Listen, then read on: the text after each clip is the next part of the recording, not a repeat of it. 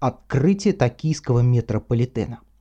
30 декабря 1927 года на участке между станциями Асакуса и Уэно в Токио забегали первые поезда японского метро.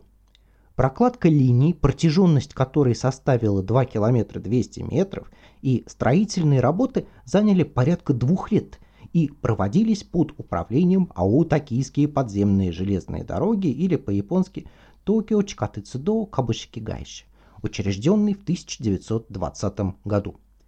Ее основателем, получившим впоследствии в Японии прозвище отца метро Чикатыцуно Чичи, был Хаякава Норицугу, предприниматель с юридическим образованием, который интересовался вопросами транспорта. После окончания университета Васеда он успел поработать на председателя Южно-Маньчжурской железной дороги, главу японских железных дорог и дважды министра связи влиятельного политика Готу Симпэй, который познакомил Хаякаву не только с принципами организации перевозок, но и ключевыми политическими фигурами и предпринимателями, после чего карьера молодого секретаря помчалась как по рельсам.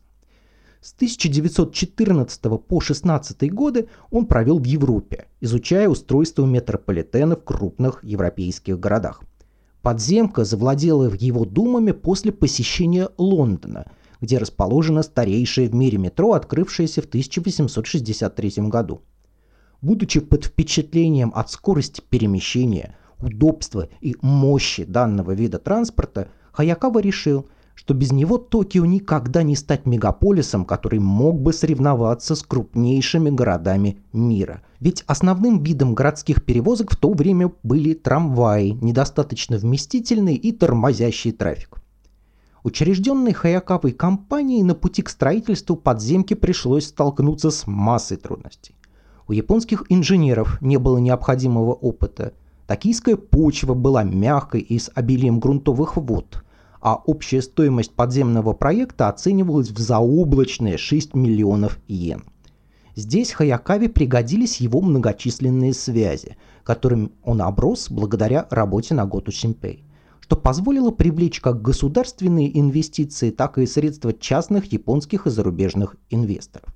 Издание The Japan Times and Mail – описавшая историю успеха отца японской подземки, утверждает, что Хаякава самолично выбирал место для прокладки первой линии метро, около полугода наблюдая за рикшами, автомобилями и пешеходами в районах Гинза, Асакуса и Шимбаши.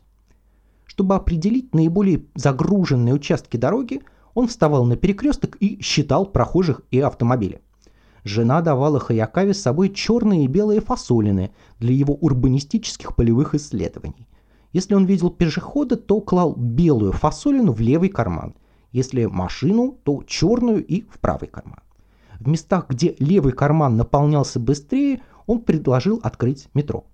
Хотя эта история похожа на исторический анекдот, э, она вполне соответствует характеру Хаякавы предпринимателя не по-японски инициативного и стремившегося не просто к реализации проектов, но и полному контролю над ними. Когда место было выбрано, а основные средства собраны, оставалось только начать строительство, но планам помешала стихия.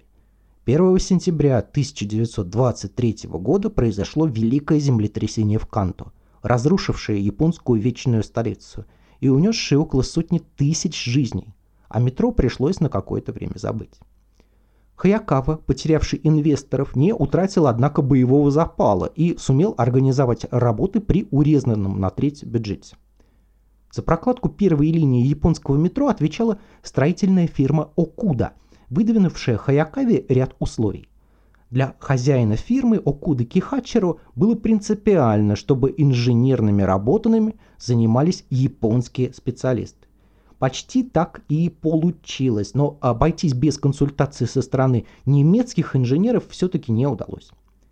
За два года с некоторыми перерывами был прорыт двухкилометровый тоннель Каминаримон, названный в честь главных ворот токийского храма Сен-Соджи. Осуществлены дренажные работы, проложены рельсы и провода, и 30 декабря 1927 года давняя мечта Хаякава сбылась люди толпами отправились под землю. Впоследствии линия была расширена, и сегодня ее прямой наследницей является линия Гинза, протяженность которой составляет чуть больше 14 километров. Токийская подземка стала первой в Азии, о чем гордо информировали горожан плакаты, украсившие столицу после ее открытия. На рекламно-просветительских материалах красовался слоган «Единственное метро на Востоке», а под ним были изображены толпы людей в теплой европейской и японской одежде, стройными рядами маршировавшие вниз по ступеням длинной лестницы к желтому вагончику, который увезет их в светлое прогрессивное будущее. Метро японцам понравилось. Хаякаву хвалили на все лады и требовали от него открытия новых подземных транспортных артерий. Он и сам вынашивал далеко идущие планы, но и конкуренты не дремали. Вскоре акции его Токио Тикатэцудо выкупила корпорация Токио, уволившая Хаякаву из созданной им же самим фирмы. Но и глава Токио Гото Кейта радовался недолго. В 1941 году все отошло государству.